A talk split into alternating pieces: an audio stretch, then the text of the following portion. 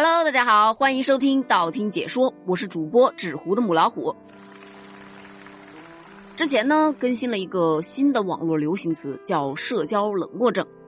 当时就有网友私信我说呀：“老虎姐，你怎么不说说社交自觉症？”那既然我的虎大宝诚心诚意的要求了，那必须得安排上，对吧？走起。说到这个社交自觉症啊。其实呢，从字面意思上就可以了解到，就是在社交的时候很自觉的意思嘛。但说到自觉，你肯定能懂，对吧？比方说孩子看电视，他看半个小时之后，他能主动的关掉电视去写作业，这就是自觉呀。说白了，就是他权衡利弊，知道如果继续看电视，老妈一定会揍，这后果呀不堪设想。于是呢，就十分自觉的关掉电视机，爬去写作业了。那为啥我对这个是耿耿于怀呢？因为我家娃就是缺了这个自觉呀。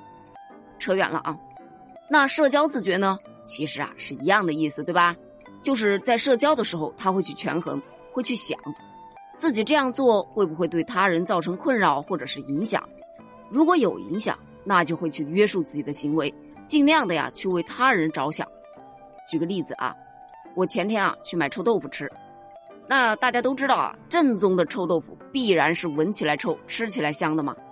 我买的这家的臭豆腐，那绝对是极品中的极品。于是呢，就当我拎着这飘香四溢，呃，不对，飘臭四溢的臭豆腐，准备上电梯的时候，我发现电梯里面的人，他的那个面部表情啊，有这么细微的抽搐。当时我脑海中就闪过了一千零一种想法：我是假装没看到，继续走进去呢，还是等下一趟呢？还是走楼梯呢？在零点零一秒之后，我就做出了决定，微笑，转身，自觉朝楼梯间走去。事后啊，我个人是觉得我真是太伟大了，太善解人意了。就是这十几层楼吧，他爬的属实有点累呀。就我个人认为，其实，在日常生活中，有社交自觉症是一件非常好的一件事。和这样的人相处起来也会很舒服，你想象一下啊，如果你身边都是一群特别没有这种社交自觉的人，你会有多痛苦？比方说，去看个电影，你正看到精彩剧情的地方，旁边的人开始打电话或者发信息，那个手机的那个光啊，它就直接射到你的眼睛里面。等你适应过来的时候，嘿嘿，精彩的地方它演完了，你痛苦不？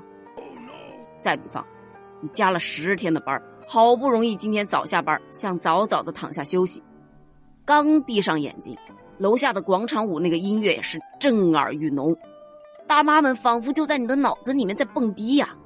他告诉你，睡什么睡，小伙子起来嗨。请问，你痛苦不？再比如说，在公交车或者是地铁上，本身就已经很拥挤了。偏偏呢，有座位的人，他为了坐着刷短视频啊，能够更舒服，声音是开的无比的大，一条腿还伸到了走道上，而着急下车的你啊，一边缓慢的往前挤啊，挪动着要下车，一边还要盯着脚下，千万不要踩到他的脚，还要被迫听他刷各种低俗的短视频，请问，你痛苦不？如果这些你都不觉得痛苦，那再比方说，在夜深人静的宿舍里，所有的人都熄灯睡觉了。而你隔壁床的小伙伴，他正跟他的对象啊在煲电话粥，那个声音是叫一个大呀，而且内容还很露骨。就问你这只单身狗，你不仅失去了睡眠，还被强喂一波狗粮，你痛苦不？如果你不是单身狗啊，那可能你现在正在办公室里面赶一个非常紧急的方案。正当你思绪如泉涌的时候，你旁边摸鱼的同事啊凑过来跟你闲聊。结果你的思路被打断了，怎么也想不起来我刚刚是怎么想的。最终呢，别人都是按时按点的下班了，就你一个人加班到半夜。请问，你痛苦不？